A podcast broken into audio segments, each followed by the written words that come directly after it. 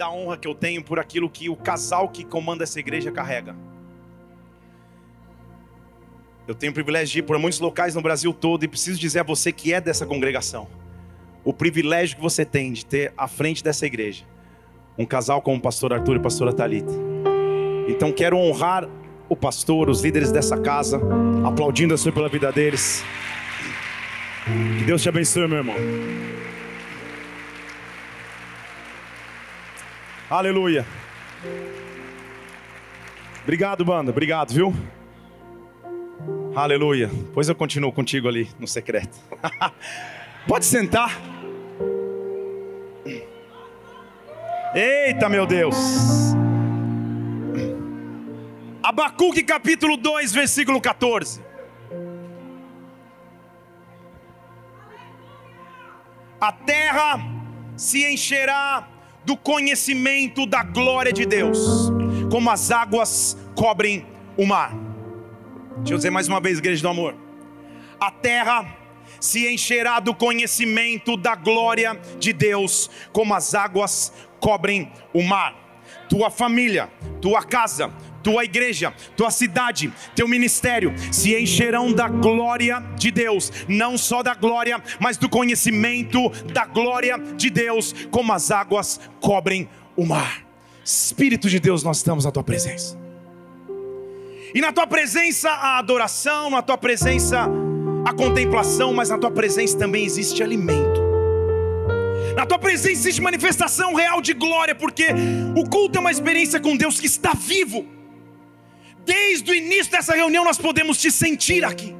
E eu te peço agora, vem sobre nós sem medidas, nos marca de maneira irreversível, toca-nos de forma completa nesta noite e derrame sobre nós de sua plenitude, graça, unção e poder. Que nessa vida histórias sejam reescritas, destinos sejam traçados, profecias sejam liberadas, porque nós cremos em Ti, Pai, no Teu agir, no Teu poder, no Teu sobrenatural. Vem com a Tua glória sobre nós. Se possível for, levante uma de Suas mãos aqui, meu Deus, vá além de nossa alma alma, dos nossos sentimentos e emoção, vá além da nossa carne natural e humana e fala conosco de espírito a espírito, dá ordem aos teus anjos ministradores e passeia neste lar, Pai, passeia neste lar chamado igreja, passeia neste local, repreende o que seria contrário ao teu derramar e que o teu reino venha aqui, que a tua vontade se aconteça aqui na terra, como já aconteceu no céu, antecipadamente, como filhos e filhas que amam o teu nome nós aplaudimos a Ti e dizemos: Vem,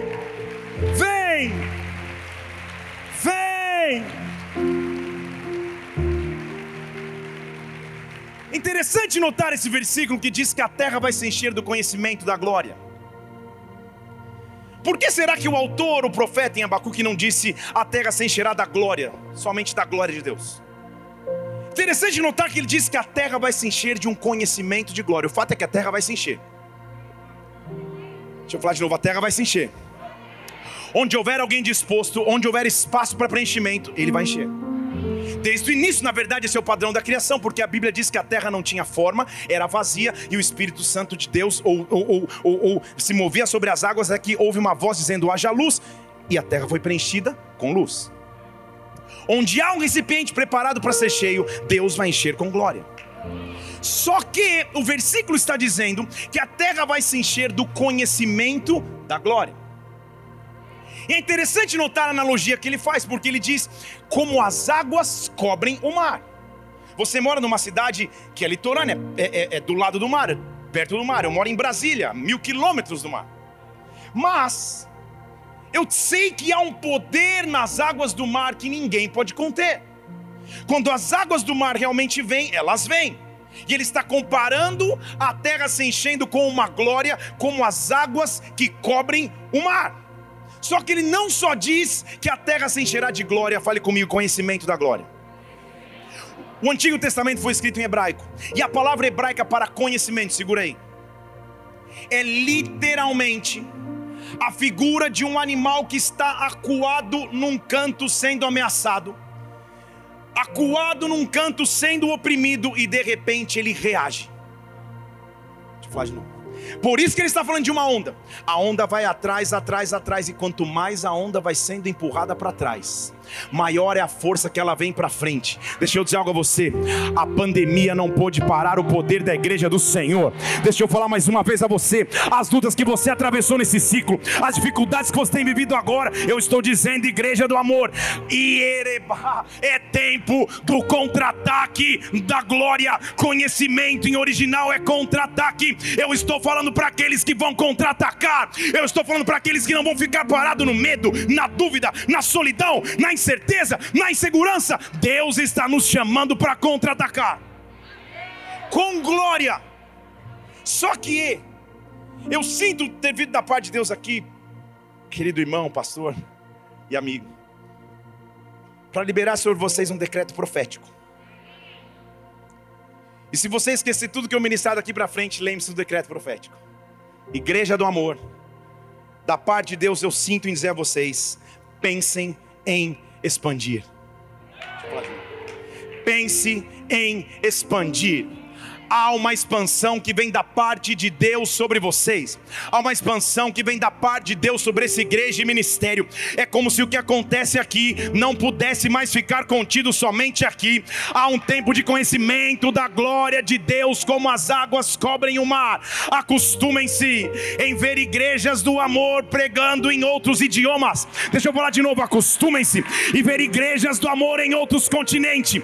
Continentes, acostume-se. Oh, em ver a fronteira sendo rompidas, porque chegou o tempo de expandir. Houve um tempo de plantio, houve um tempo de construção, é chegado um tempo de expansão.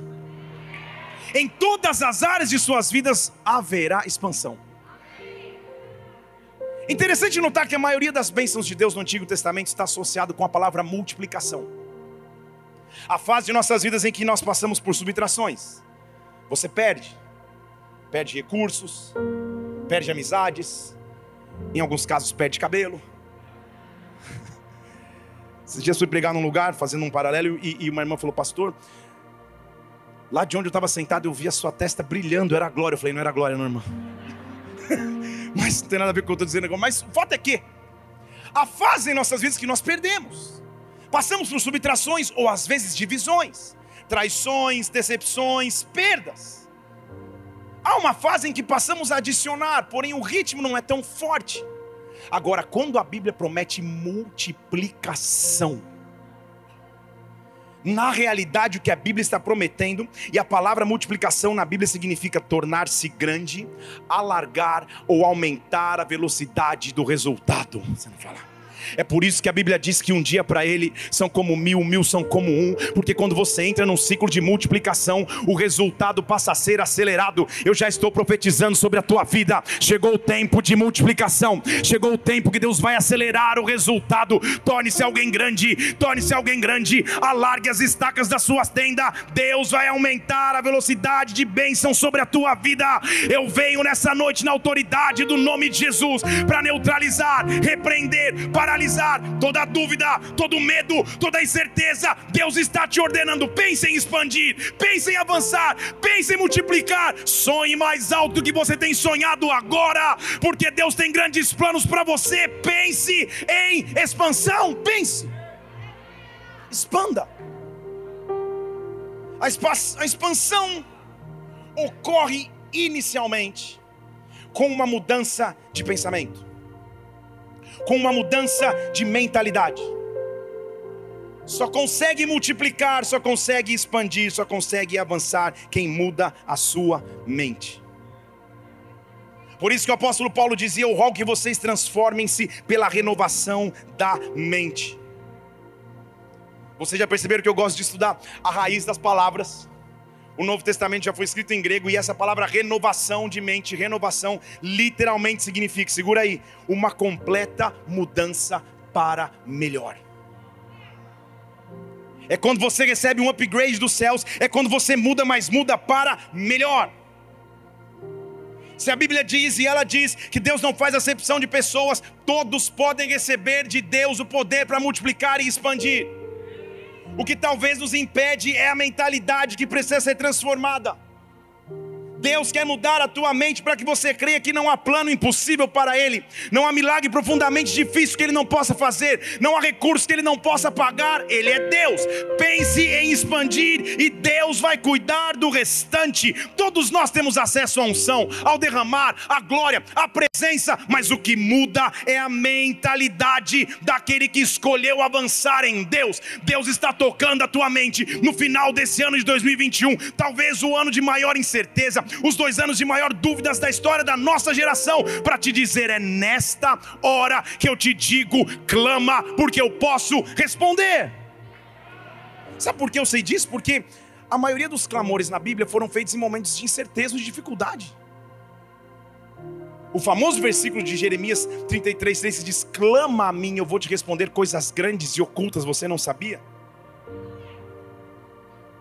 Ele não é feito num contexto de um culto de poder e de unção de avivamento. Pelo contrário. O versículo 1, 2 desse mesmo capítulo diz assim: Veio a palavra do Senhor a mim quando eu estava preso no pátio da guarda. Ele estava numa prisão, não por ter cometido um crime, mas por ter profetizado para Israel que eles acordassem porque o cativeiro estava chegando. E por profetizar o cativeiro, ele é preso para não ser linchado publicamente. E preso ali, é como se Deus dissesse a ele: Jeremias, não olhe a condição da prisão, não olhe o que você vive agora. Existem coisas grandes e ocultas que você não acessou. Simplesmente clama, simplesmente abre os lábios e clama. Deus está te fazendo expandir nessa noite. Deus está expandindo o teu pensamento. Deus está expandindo a tua fé. Deus está te dando uma ordem. Igreja do amor, pense em expandir pense em crescer. Agora começa um ciclo de conhecimento da glória do Senhor que você não pode mais controlar. Quando a multiplicação de Deus chega, eu não consigo mais contar a multiplicação, eu não consigo mais controlar a multiplicação. O automático de Deus chegou e agora é Ele que cuida do crescimento. Deus está aqui nessa noite dizendo a você: não olhe as circunstâncias ao seu redor, avança, creia, clame. Na verdade, verdade, faz isso agora. Levante uma de suas mãos aos céus, mesmo atrás da máscara. Abra os teus lábios e comece a clamar a Ele. Comece a dizer a fé que você tem nele, a esperança e confiança que você tem nele. Vamos, vamos, vamos, vamos, vamos. Vamos, vamos, vamos, mova-se na presença de Deus. Abra os teus lábios e clame, clame, clame, clame, clame. Quando você clama, Ele intervém. Quando você clama, Ele age. Quando você clama, Ele te dá visão, a unção, a estratégia. Pense em expandir.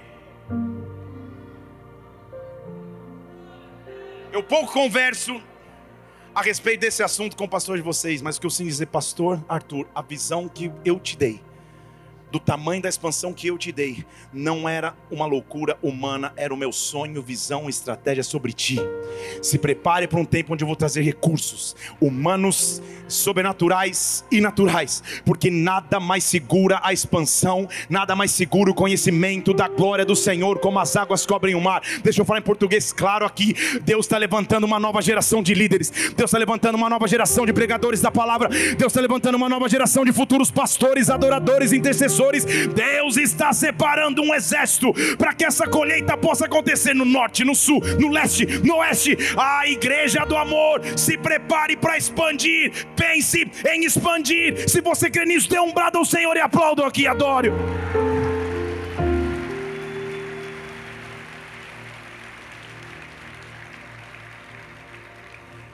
Daqui a pouco, com a graça de Cristo, nós não precisaremos mais usar máscaras. Aleluia. A pandemia que parou o mundo por quase dois anos será um, um registro de livros de história que nós podemos, poderemos contar para os nossos filhos. E teremos o privilégio de dizer que vivemos na, na época mais desafiadora de nossa geração. A questão é como você sai ou como você atravessa esse momento.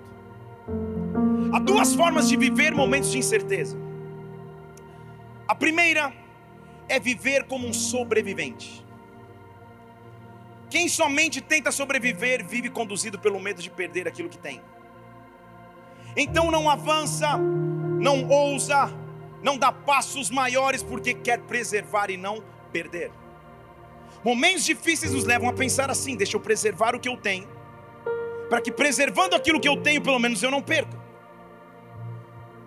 Só que essa não foi a forma que Deus nos chamou para viver. Lembre-se comigo da mulher que não tinha mais nada a não ser um pouquinho de azeite, um pouquinho de, de farinha em sua casa, estava preservando como uma sobrevivente porque ela achava que ia fazer a última refeição e morrer. Ela é visitada pelo profético. Então nessa noite quero te oferecer duas formas de viver. Três, na verdade. Para que você escolha uma. A primeira, sobrevivente. Vivendo todos os dias com medo, segurando aquilo que tem, sem medo de avançar, ou com medo de avançar, com medo do amanhã. A segunda é no comodismo, falando: tá bom assim, conquistei o que eu precisava, tá ótimo, não preciso mais avançar. E a terceira é viver de forma profética, como um conquistador, como aquele que sabe que as misericórdias do Senhor se renovam amanhã. Existem mais vidas para serem salvas, mais pessoas para ouvirem da palavra, mais pessoas para receberem o amor de Deus. Eu escolho viver como aquele que conquista, eu escolho viver como aquele que avança, eu escolho viver como aquele que pensa em expandir. Onde está o exército que Deus está levantando para dizer: Eu estou aqui, Senhor. Ah, eu estou aqui por esta hora, eu estou aqui por esta colheita eu quero expandir. Tira de mim o pensamento de sobrevivência, tira de mim o pensamento de comodismo, mexe as águas sobre mim para que eu possa avançar. Para que eu possa avançar, para que eu possa prosseguir. Se vocês pudessem contemplar o tamanho da expansão que está diante de vocês, é como se Deus pegasse um livro, concluísse um capítulo e dissesse: agora vem cenas de um próximo capítulo e se prepare para a multiplicação que vai acontecer. Sabe o que Deus está mostrando? E eu já dando o spoiler para ver se eu sou convidado para quando isso acontecer. Chegarão dias em que vocês farão uma convenção da Igreja do Amor, espalhada pelo Brasil, só que não cabe nesse prédio. Já começa a olhar o centro de convenções. Você não precisa falar.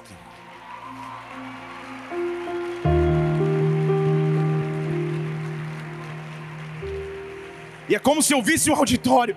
E as pessoas estão entrando com bandeiras de estados, nações e países.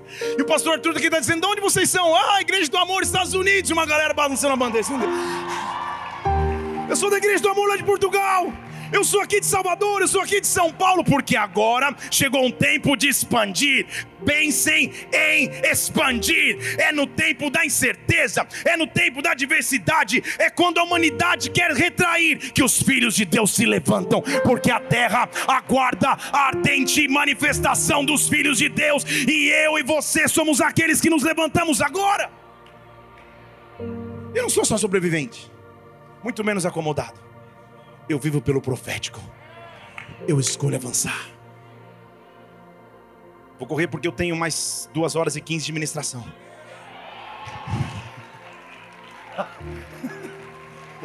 Galera gostou. Aleluia.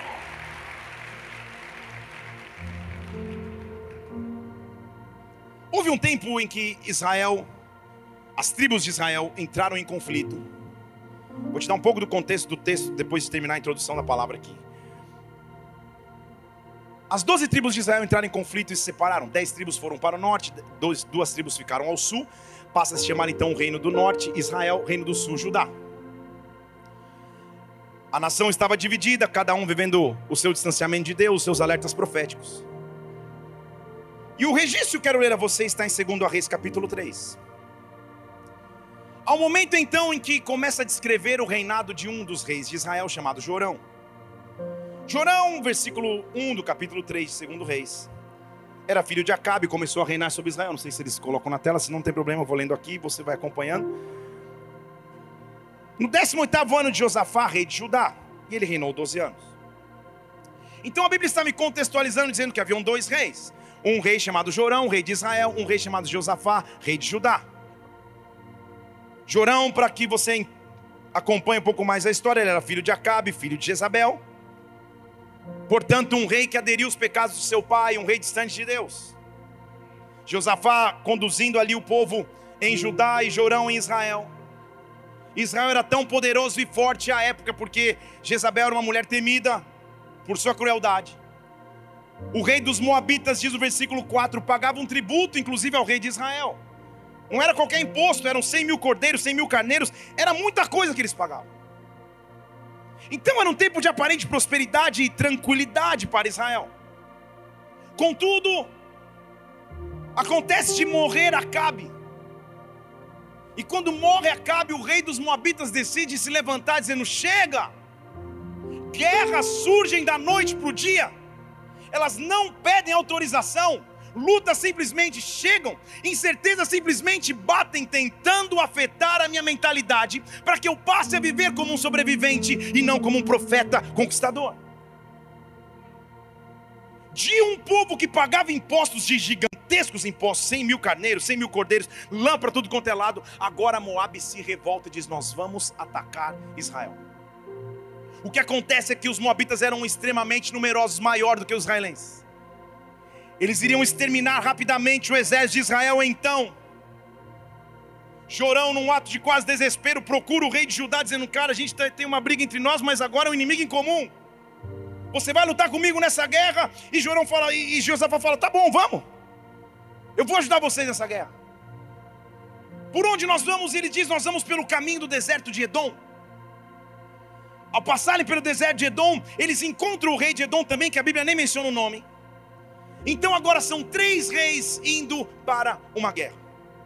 Te trouxe o contexto para agora começar a palavra dessa noite em nome de Jesus.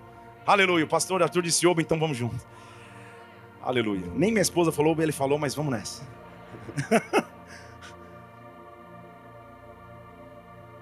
Eles estavam prontos para guerrear.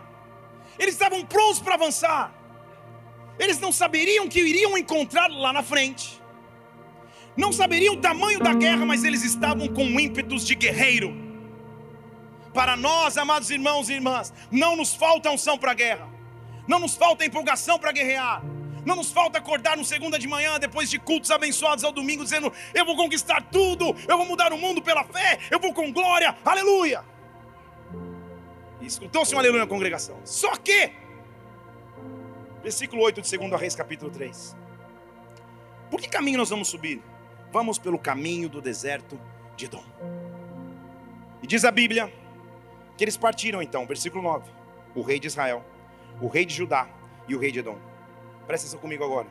E eles andaram rodeando a terra por sete dias. Esse rodeando literalmente quer dizer perdidos. Não tinha Waze. Não tinha GPS. Eu sou da época que para sair de casa, você saia com as páginas amarelas. Tem uns aqui. Ah, tem uns comigo. E normalmente, quando você se perdia, a culpa era da sua esposa que estava segurando apenas o mapa. Mas não vamos entrar nesse assunto. Tem uma mulher que olhou para um homem agora, olha para mim. Depois você pede algum conselho, então olha aqui, fica também.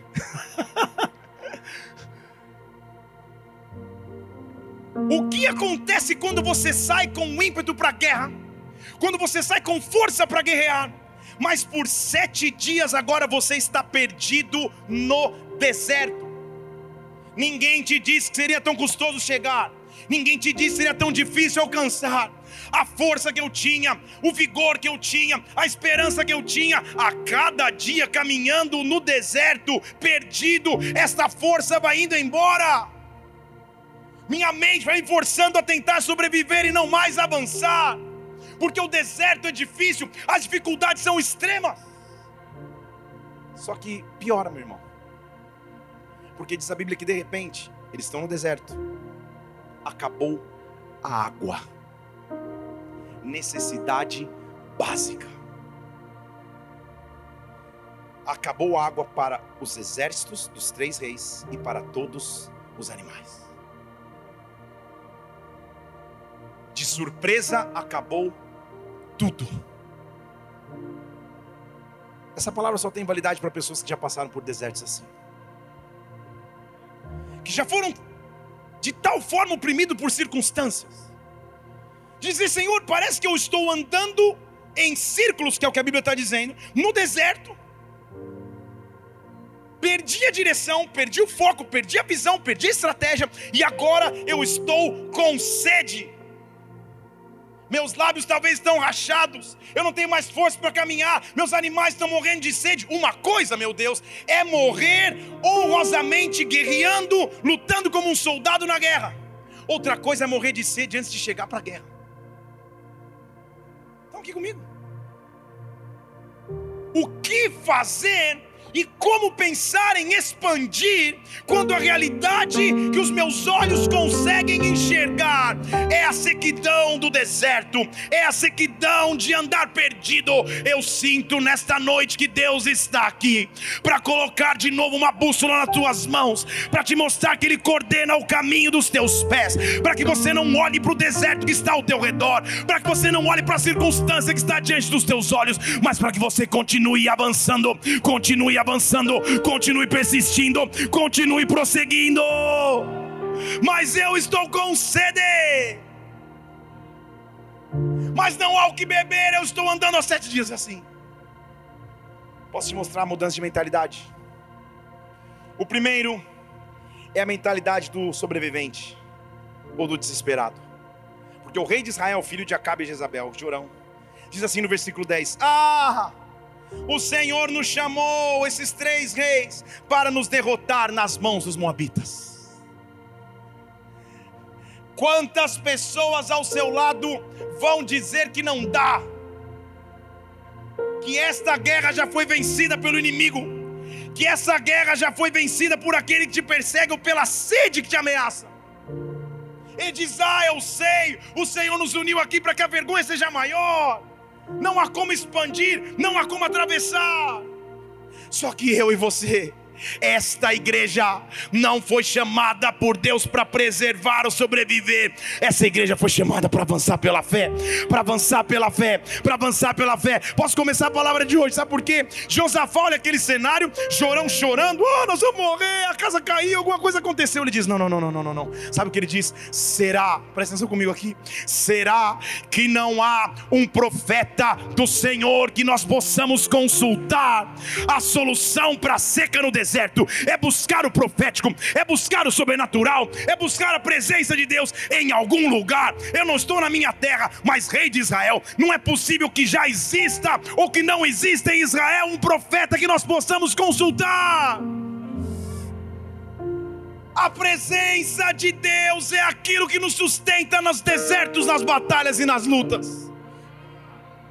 Hebreus capítulo 6 diz que dá duas coisas que são imutáveis a primeira é que Deus não pode mentir.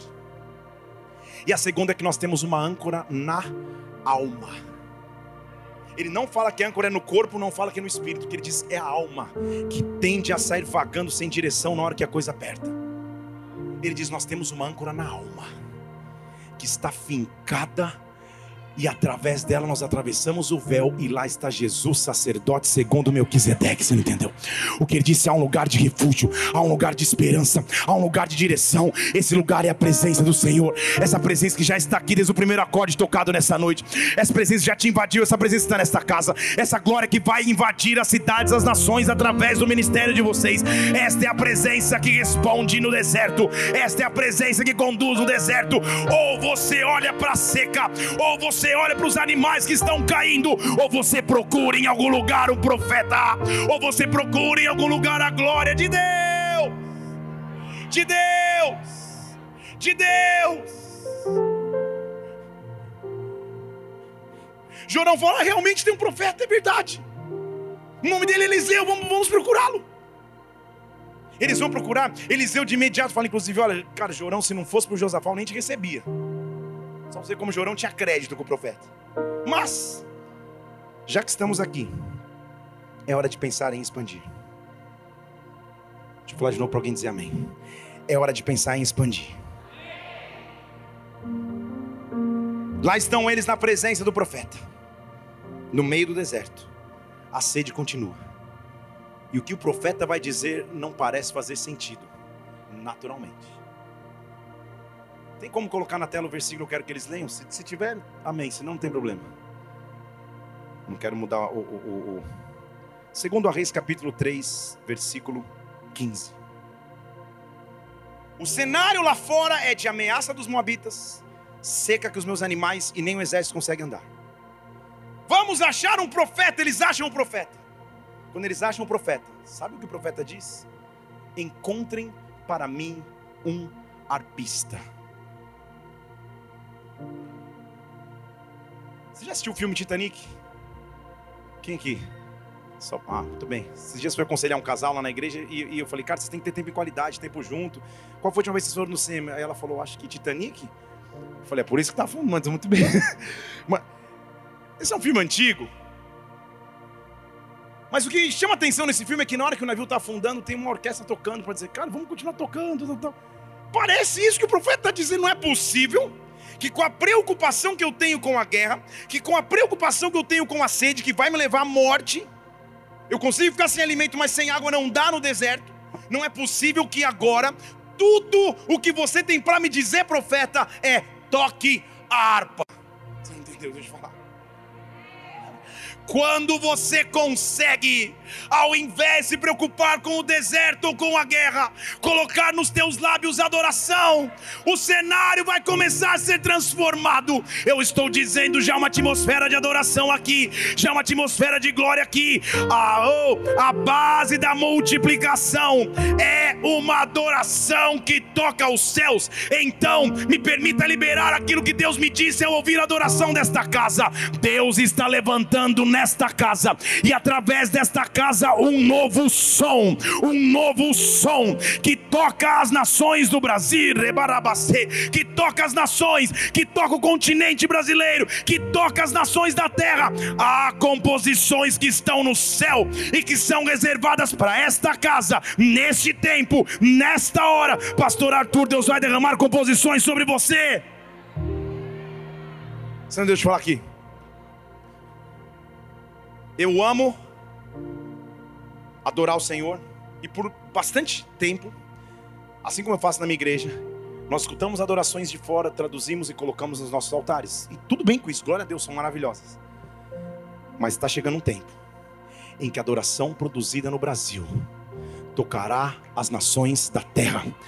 E eu tenho convicção naquilo que eu estou dizendo da parte de Deus. A igreja do amor faz parte disso. Recentemente, Ministério de Adoração, vocês consagraram em um propósito. Deus está respondendo ao clamor desse propósito. Deus está respondendo o clamor dos adoradores desse local. Deus está levantando uma geração de adoradores. Deus está levantando uma geração de homens como Judá. Judá era a tribo que levava a adoração. O que Eliseu estava fazendo é: vamos tocar a harpa. Rei de Judá, você não lembra da nossa história? Você não lembra que através de ti, tribo de Judá, a adoração invadia Israel? Então tira os olhos do deserto, tira os olhos da guerra e adora. É quando você está hum, extremamente em lutas, dificuldades, medos, tribulações, mas você aqui diz: ao clamar em alta voz as muralhas vão ao chão, tenho autoridade. Aí você começa a invadir tua casa, você começa a invadir tua empresa, você começa a invadir teu carro, o local onde você está trabalhando, ciente da glória de Deus, porque você escolhe tocar a harpa e adorar. Você escolhe tocar a harpa e adorar. Eu vim aqui para dizer que o teu deserto não te define, a tua adoração te define. Eu vim aqui dizer que a luta que você atravessa agora é momentânea, perto da glória de Deus que se manifesta quando você adora. Ah, quando você, no meio da adoração, diz: Tu és meu campeão. Gigantes caem aos teus pés imbatível. Na batalha venceu. Eu sou quem diz. E hoje estar assentado no mais alto lugar imbatível. Oh! Não faz sentido para o inimigo ver o deserto que você pode atravessar, a sede que você possa estar passando, e você simplesmente pega uma harpa e adora. Você simplesmente adora. A atmosfera muda quando você adora. Um som vem do céu quando você adora. Ei! Chegou a hora de uma invasão de amor acontecer por onde vocês pisarem.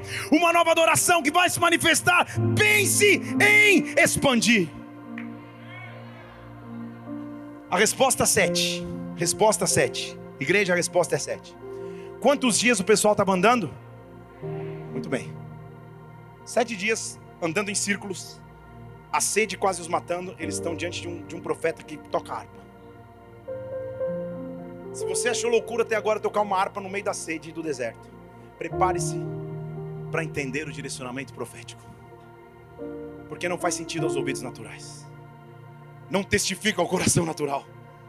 Porque eles estão com sede, eles estão cansados, eles estão quase morrendo. O profeta se enche da glória de Deus na harpa. Eita!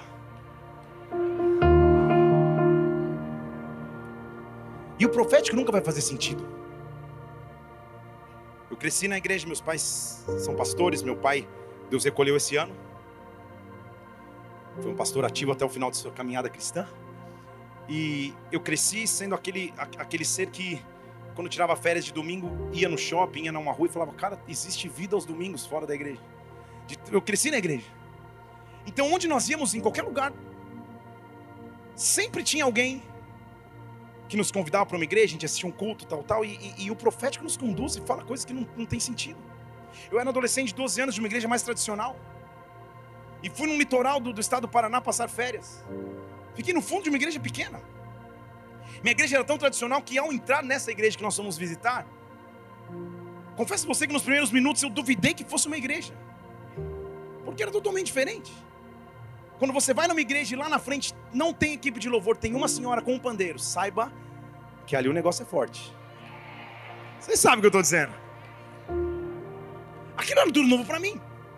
Ela pegava o microfone e falava, ele vai chegar, o varão de branco vai entrar. Eu falava, cara, quem que é esse varão? Está atrasado, que ela está gritando o louvor inteiro. Era um, era um negócio sobrenatural para mim. Ela tocava o pandeiro. E ela começou, liga, liga, liga, liga agora. Pede, pede, pede Jesus agora. Eu falei, Jesus. Ó, tem uma, é, tem uma que já tem. Tem, tem uns raízes aqui, eu tô ligado. Dá um são ao vaso, esse de azeite. Eu falei, meu Deus do céu, cara. E daqui a pouco aquela senhora, talvez 1,50m, com fé, com, com, com, com tamanho com 52 da minha altura com 12 anos de idade, ela começa a vir na minha direção. E você sabe que ela fez todo o combo, penteou o cabelo, tocou a galinha, é! Fórmula 1, hum, hum, hum, ela veio na minha direção. Ela chegou perto de mim. Eu não sabia o que fazer. A minha geração vai entender. Eu fiz assim, ó. Tô brincando. Tô brincando, você é só amigos. Eu amei guarda e falei, agora vem. Eu nunca tinha estado naquela igreja, eu não sabia quem era aquela senhora. Ela pegou a mão, deu, deu três palmadas no meu peito. Pá! Pá! Falei, se ela der a terceira é para devolver, eu estou pensando. E ela deu, pá! Com força. E com uma vozinha profética. Ela falou umas palavras que até então eu não compreendia, porque ela falou em mistério, daqui a pouco ela. Eis que eu te chamo pelo teu nome, Felipe. A próxima. E a, pode apoiar o senhor aí. Eu tinha 12 anos, pastor. Ela começou a falar para mim: ah, eu te vejo pregando no isso, não sei o que, aquilo, aquilo outro, falou um monte de coisa. Eu caí no chão, não sabia o que era cair no chão. Ah, quando eu caí no chão, as amigas dela do pandeiro se animaram, vieram ao meu lado, começaram a rodar. Bem, quando eu terminei, eu estava na frente com o pandeiro dando glória. Por quê? Porque o profético parece não fazer sentido na hora mas é o plano de Deus te prepara para o teu futuro. Avança, conquista, não olhe o natural, enche o teu coração, tua casa, tua vida de adoração, porque eu vou fazer coisas maiores do que você pode imaginar. E aí, o profeta está ali, o arpista está tocando, e diz a Bíblia que a mão do Senhor veio sobre Eliseu, a harpa está tocando, o povo está com sede os inimigos estão à porta. E ele diz assim: Assim diz o Senhor. Ei, é forte quando ele fala assim. Olha o que ele diz: Cave neste vale muitos poços. Vários estão dando glória, mas para pensar no exército. O rei foi buscar água e voltou com trabalho. O rei foi buscar um copo de água e voltou. Gente, sabe o que é? Tem duas notícias, uma ruim e uma péssima. A ruim é que não tem água, a péssima a gente tem que cavar. Sabe por quê? Deus não é como um Papai Noel que nos dá tudo de graça. Pensar em expandir é ganhar a autoridade de Deus, para esquecer por um minuto a sede, para esquecer por um minuto a ameaça da guerra, para desprezar um pouco o cansaço, pegar uma pá na mão e cavar poços.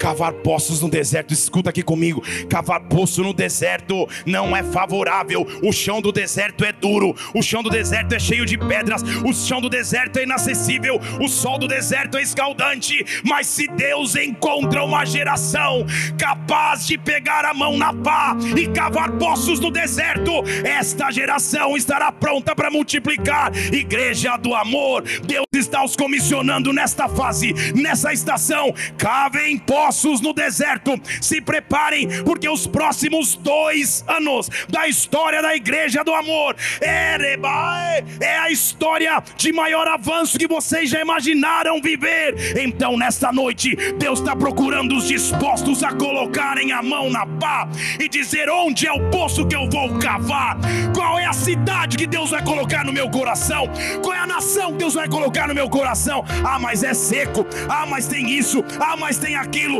pega a mão na pá, toca a harpa e adora e cava poços no deserto. Cava! Em que área da sua vida Deus está te mandando cavar? A mente natural pensa assim: eu vou abrir um buraco, já vai ser difícil suar bastante, tem pedra, tem chão duro, nós vamos cavar poços no deserto. Lembre-se comigo que é um exército de guerreiros, eles estão com a espada na mão indo guerrear com os moabitas. Deus diz: guarda a espada, pega a pá. Está comigo aqui? E eles vão cavar. Eles vão cavar. Eles vão cavar. Eles vão cavar. A mente natural pensa, cara, depois que eu cavei, alguma coisa sobrenatural vai acontecer. Vai chover e vai encher o poço de água. Deus é imprevisível. Não vai ser de maneira que você pode prever. Se Deus está te exigindo esforço, está numa igreja como essa, eu tenho convicção que está pisando em cima de muito esforço, de muito poço que foi cavado, de muita unção para conquistar. Esses dias eu fui pregar num lugar, pastor, e, e eu terminei de pregar um pastor que eu não conhecia mais velho falou: Cara, menino, menino, eu gostei do menino. Ele falou: Menino, nossa, você surgiu assim da noite pro dia? Eu falei: É. Meu da noite pro dia demorou 15 anos, mas foi, foi da noite pro dia. O que vai acontecer aqui? O que tem acontecido já é grande. Mas o que vai acontecer é algo tão sobrenatural. Que as pessoas olham, mas como aconteceu? Não foi da noite pro dia. Deus viu cada momento de pá na mão. Deus viu cada momento de entrega. Deus viu cada momento de sacrifício. Financeiro, inclusive, Deus viu. Porque ele encontrou um homem e uma mulher dispostos a cavarem no deserto. No deserto ninguém quer cavar, todo mundo quer atravessar. Por que, que eu vou cavar? Cava poços no deserto. Abra o teu coração para adorá-lo e cava.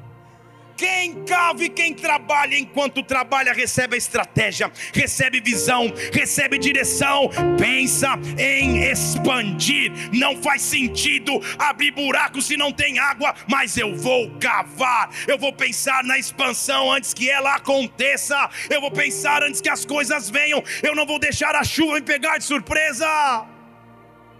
Porque agora eu quero profetizar sobre vocês. Cava poço no deserto. Versículo 16. Preste atenção no versículo 17, segundo a Reis 13.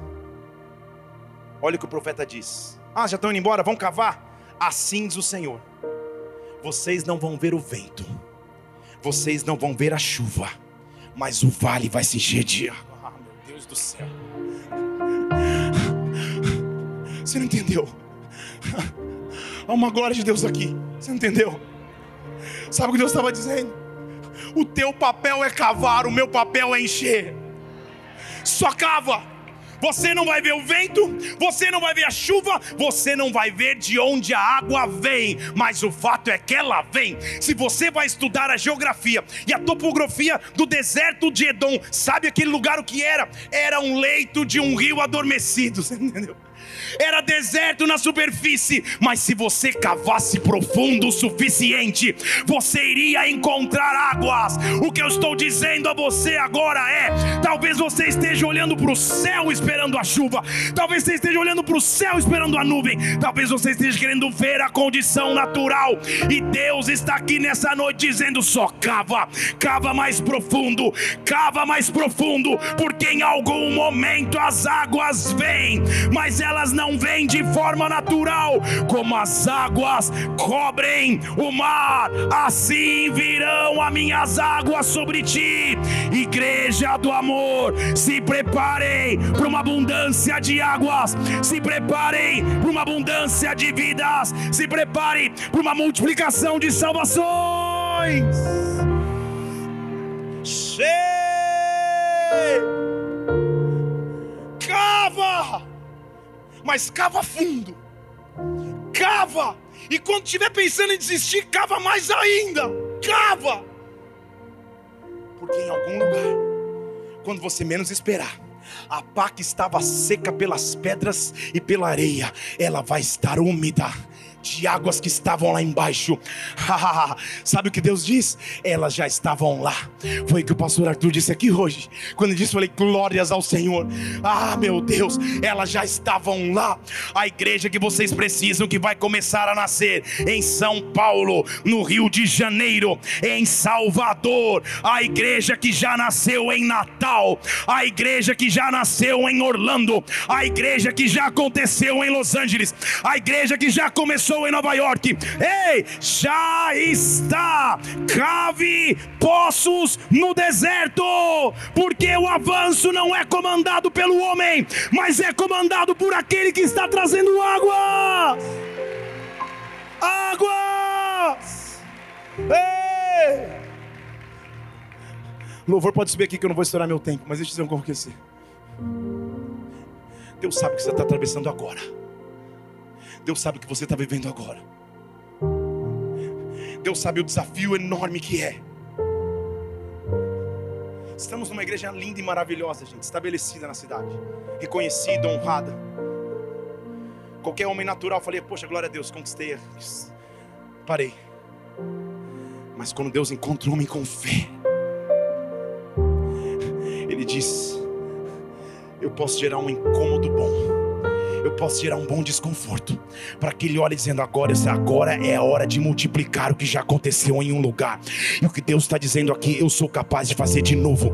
Eu sou capaz de fazer de novo. Eu sou capaz de fazer de novo. Eu sou capaz de fazer de novo. Aonde vocês pisarem, onde vocês fincarem estacas, se preparem, porque cavando os poços, as águas virão. As águas virão. E sabe o que o profeta diz? Antes que eles pudessem dar glória, antes que eles pudessem, ah, que maravilha! Que as águas vieram, o profeta diz: Isso ainda é pouco diante dos seus olhos, porque os moabitas que vocês vão enfrentar, eu já concedi vitória, eu já concedi vitória. Oh! Tenho autoridade. Cristo me Minha boca se abrirá e os milagres. Vamos! Oh, oh, sim. Cristo me conceder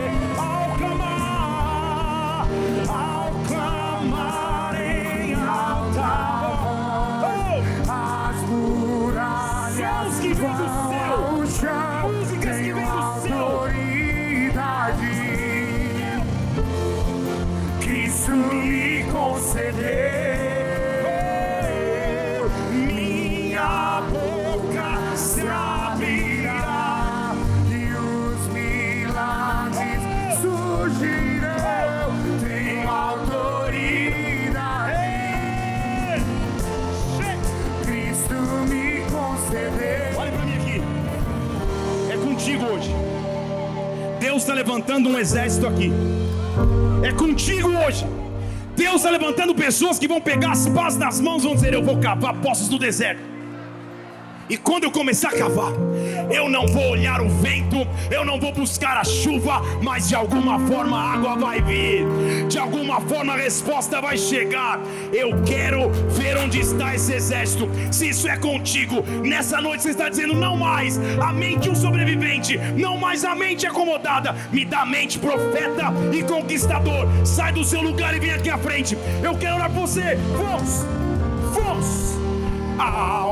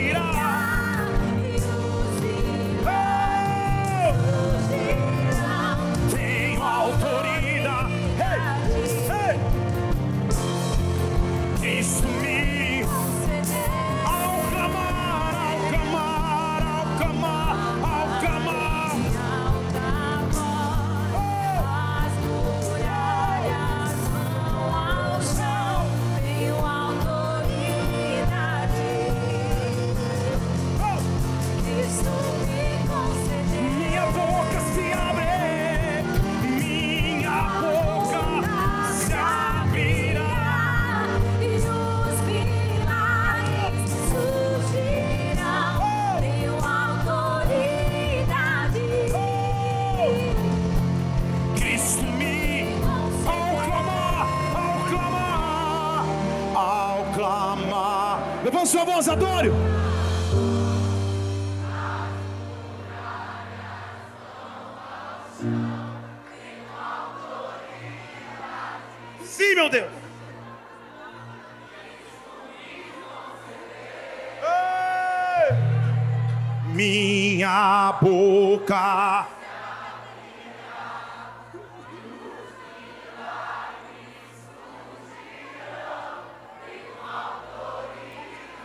Pega a sua pá na mão. Não olha para o deserto. Olha para a chuva que Deus vai trazer de forma sobrenatural. Pega a tua pá na mão. Adora o Senhor e cava no meio do deserto, porque a igreja do amor chegou a hora de expandir. Dê um brado ao Senhor e adore aqui. E adore aqui. Cristo me concedeu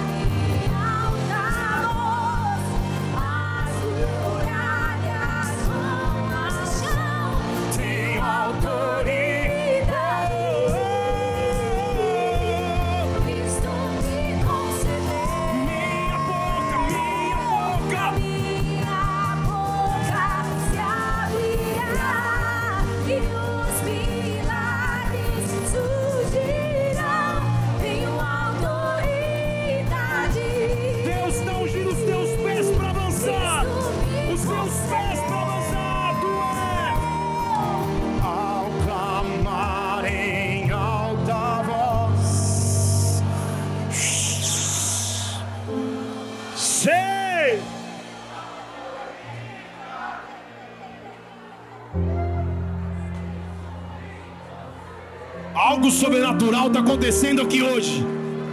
Algo sobrenatural está acontecendo sobre a tua vida hoje. Hoje você está rompendo com a mentalidade que dizia que você não poderia avançar. Quem foi que te disse que você não pode pisar nos países que você sonha? Quem que te disse que você não pode ter a carreira que um tanto orou? O ministério que você desejou? Deus está mandando hoje, igreja do amor, pega a pá, cava os poços no deserto, porque eu, de forma sobrenatural, agirei sobre a tua vida. Se você crê, dê o teu maior brado ao Senhor e adore.